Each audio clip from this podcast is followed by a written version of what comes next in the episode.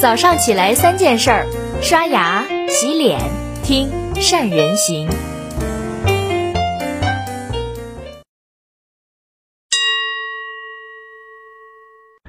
大家好，我是善人。今天呢，是我们善人行陪伴您的第一千八百五十二天。特斯拉的闹剧到了现在已经变成了一个罗生门。从四月十九号的上海车展，特斯拉女车主维权取证，再到反转，两边都在按照对自己有利的方式进行表述证明，或者是编织谎言，真相仍然扑朔迷离。有媒体统计，特斯拉从二零一三年以来，总共发生了两百一十八起事故，造成了十四人死亡跟八十二人受伤。而且在上海车展之前，特斯拉在美国同样遇到了风波。四月十七号，德克萨斯州一辆 Model S 撞到了树上，发生了爆燃，车上两个人死亡，家属同样也跟特斯拉。出现了争执，在中国跟美国，特斯拉都表现出了同一个态度，那就是绝不妥协。这种绝不妥协的态度，在过去所有的汽车厂商当中都没有出现过。特斯拉这种绝不妥协究竟在保护着什么呢？要回答这个问题，就必须要了解特斯拉的商业模式。二零二零年的六月十号，特斯拉股价突破了。一千美金，总市值一千八百五十亿美元，超过了丰田汽车，成为了全球市值最高的汽车公司。华尔街的投行将特斯拉的短期股价预期上升到了一千三百美元，甚至有投资人喊出了两千美元的愿望。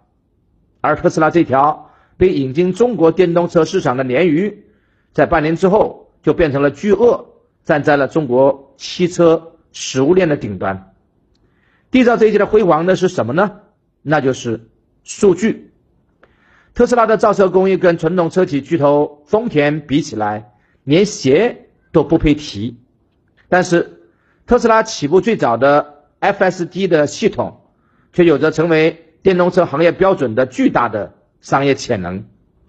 在电动车逐渐取代燃油车的时代，特斯拉的系统。如果能像微软的 Windows 系统那样成为行业的标准，那这个商业价值就是一个天文数字。所以，我们说特斯拉不是想做一个汽车，而是想做四个轮子上的智能的出行系统。单纯说出汽车的硬件业务空间是可以想象的，但是依靠汽车配套软件所延伸的数据，准确提供服务，就像特斯拉提供的无数的升级包。加速包一样，做持续的服务，而不是汽车的一次性的交易。这个业务的发展空间，那真的是无法想象的。借助于不同的配置升级，特斯拉就能圈住从入门端到中高端百分之八十的用户。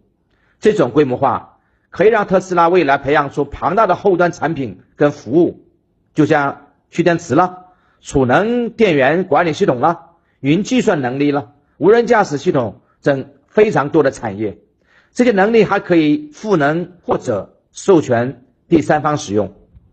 第三方的持续需求可以成为特斯拉转动飞轮的内生力量，这就使得特斯拉能够把高成本的研发跟高成本的云计算能力分摊给第三方，从而确保自身获得更多收益，分摊更多的成本。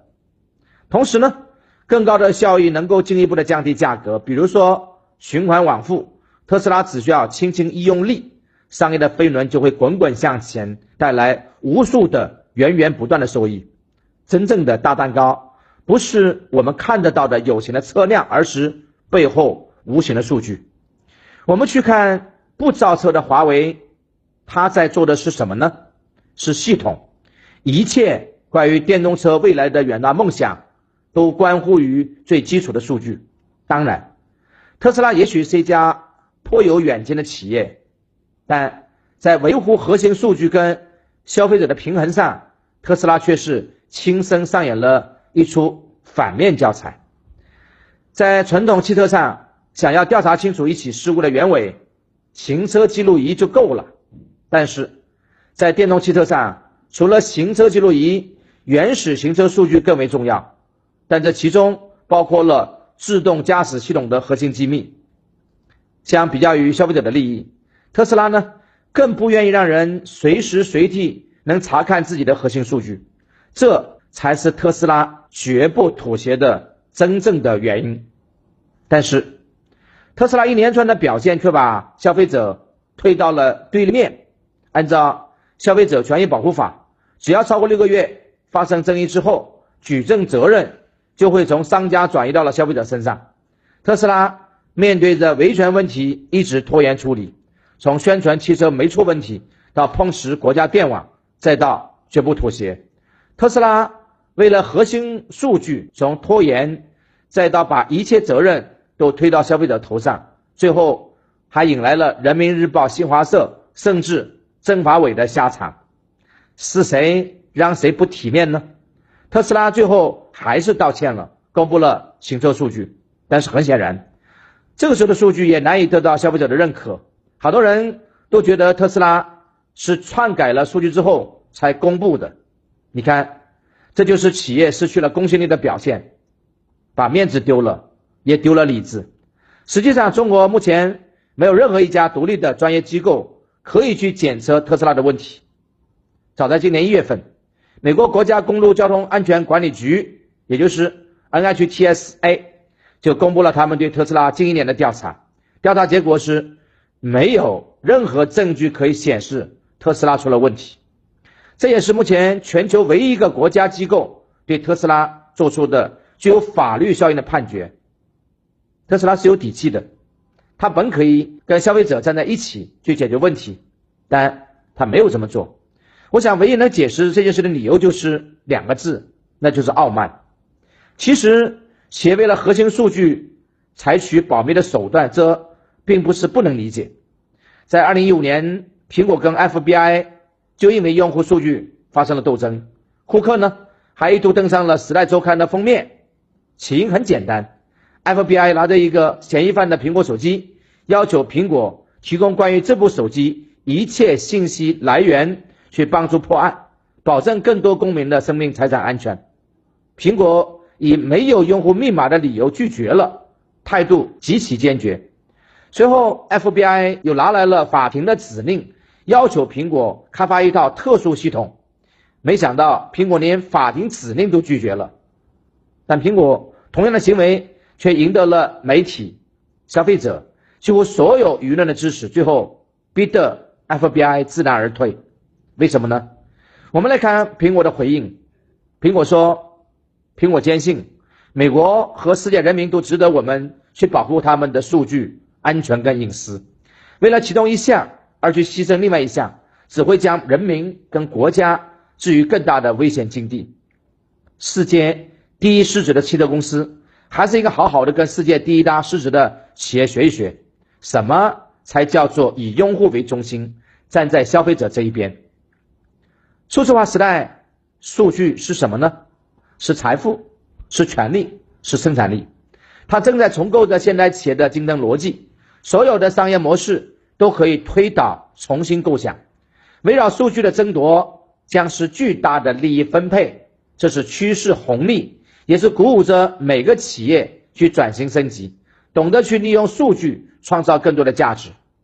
但同样，我们也需要明白，数据是以人为核心，它不可以超脱于用户之上。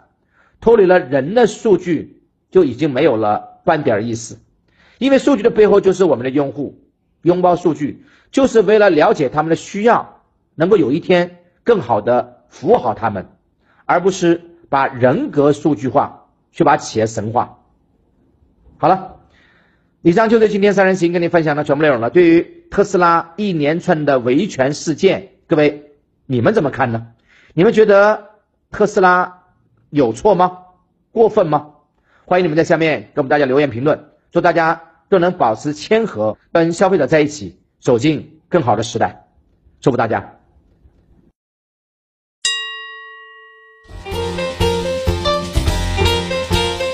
关注善人行微信公众号，每天早上六点三十分，咱们不听不散。